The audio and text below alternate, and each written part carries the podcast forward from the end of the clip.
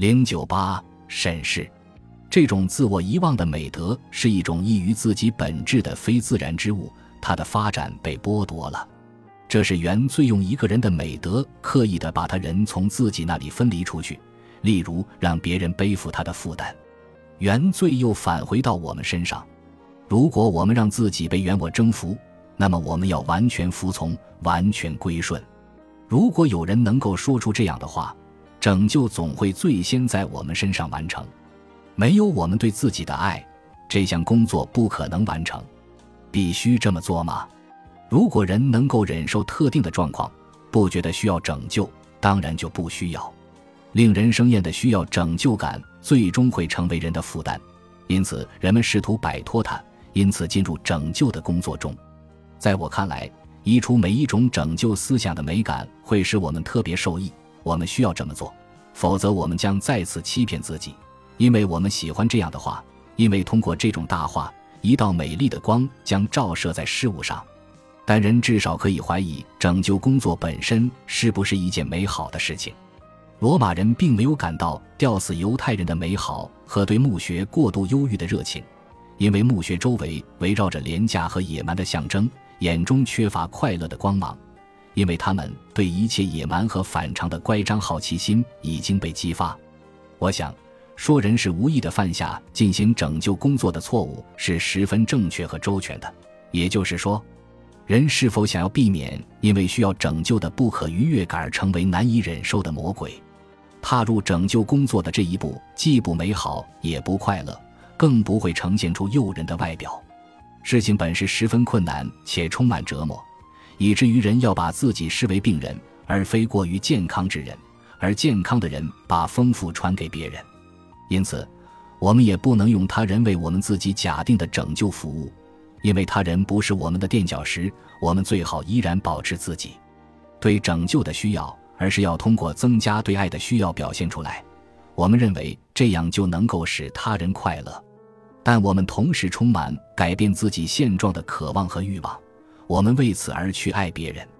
如果我们已经完成我们的目的，他人就会冷落我们，而实际上，我们也需要他人来实现我们的拯救。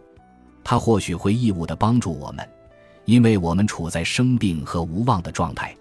我们对他的爱是无私的，但却不应该如此。这是一个谎言，因为他的目标是我们自己的拯救。只有原我的要求被置于一旁，无私的爱才是真实的。但原我终有再次回来的时候，谁会为爱付出这样的原我？当然，只有在一个人还不知道原我中有的过度痛苦、不公和恶毒，忘掉原我并把它变成美德的时候，就原我而言，无私的爱是名副其实的原罪。我们可能一定要进入我们自己，重新建立与自己的联系，因为它经常被撕成碎片，不仅是被我们的邪恶，也是被我们的美德撕碎，因为邪恶和美德总想置身事外。但经过不断的外在生活，我们将原我忘记。经过这个过程，我们也在自己最大的努力中秘密的变得自私。我们在自己身上忽略的东西，秘密的渗透进我们对别人所做的行为中。通过与原我的结合，我们就能来到神面前。我必须将此讲出来，而不引用古人或权威的观点。但我已经体验到它，它在我身上发生。而且，它的确以一种出乎我的意料和愿望的方式发生。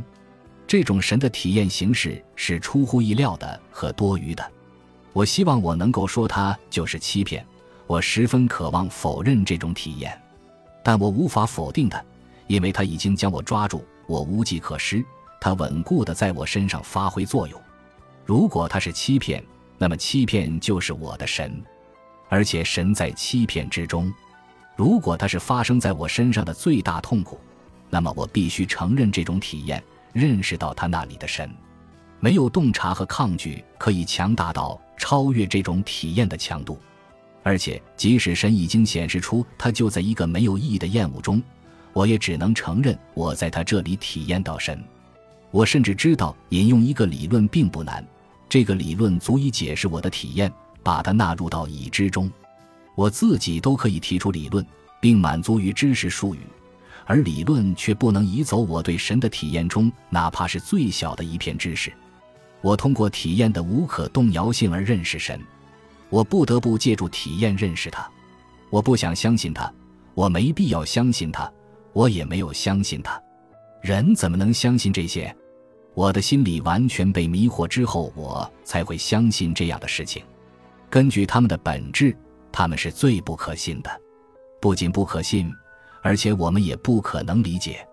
只有脑子有病的人才会设计这样的欺骗。我像那些病人一样，已经被幻觉和感官的欺骗征服。但我必须说是神使我们生病。我在疾病中体验到神有生命力的神像疾病一样折磨我们的理智。他为灵魂注入毒药，他让我们陷入混乱的漩涡。神要毁掉多少东西？神以某种灵魂的状态出现在我们面前，因此我们通过原我来到神面前。原我不是神，尽管我们通过原我来到神面前。神出现的时候，他在原我之后，在原我之上，是原我本身。但他以疾病的形式出现在我们身上，我们必须借助他治疗自己。我们必须通过神治愈自己。因为它也是我们最重的伤，在第一种情形中，神的力量完全在原我中；由于原我也完全在神中，因为我们不是原我，我们必须把原我拉到我们这一侧。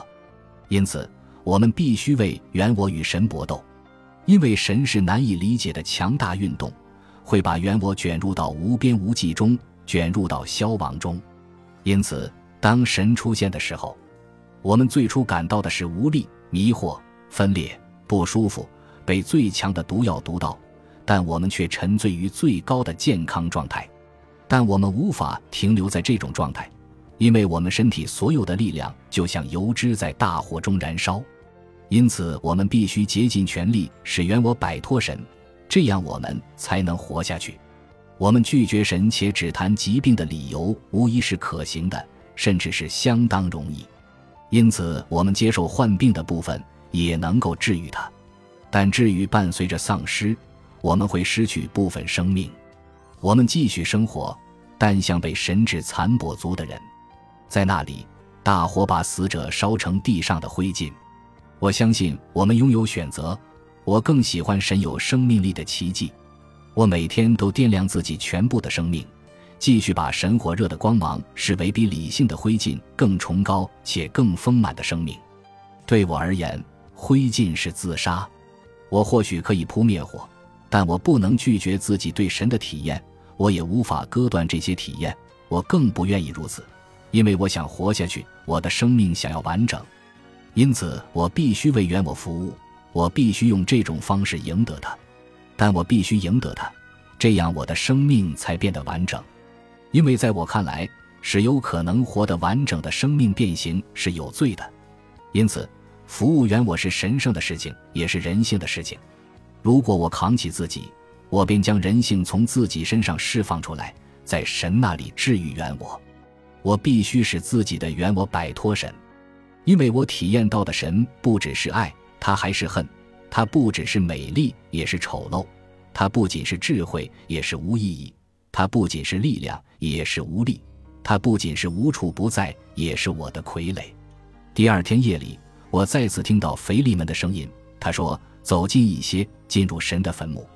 你工作的地方应该在地下墓室。神没有活在你身上，但你要活在神中。”这些话使我不安，因为我以前思考的正是使自己摆脱神。但腓力门建议我进入神更深一些。因为神已经升天，腓力门也已经变得不一样。他最初以一位生活在遥远土地上的魔法师出现在我的面前，但我感到他很近，因为神已经升天。我知道腓力门已经使我陶醉，给我一种陌生又有不同敏感度的语言。在神升天的时候，所有这些都会消退，只有腓力门还保留着那种语言。但我感到他走的是另外一条不同于我所走的路。或许我在这本书的前一部分所写的大部分内容都是腓利门传给我的，因此我似乎已经陶醉。但我现在注意到腓利门呈现出的形式和我不一样。本集播放完毕，感谢您的收听，喜欢请订阅加关注，主页有更多精彩内容。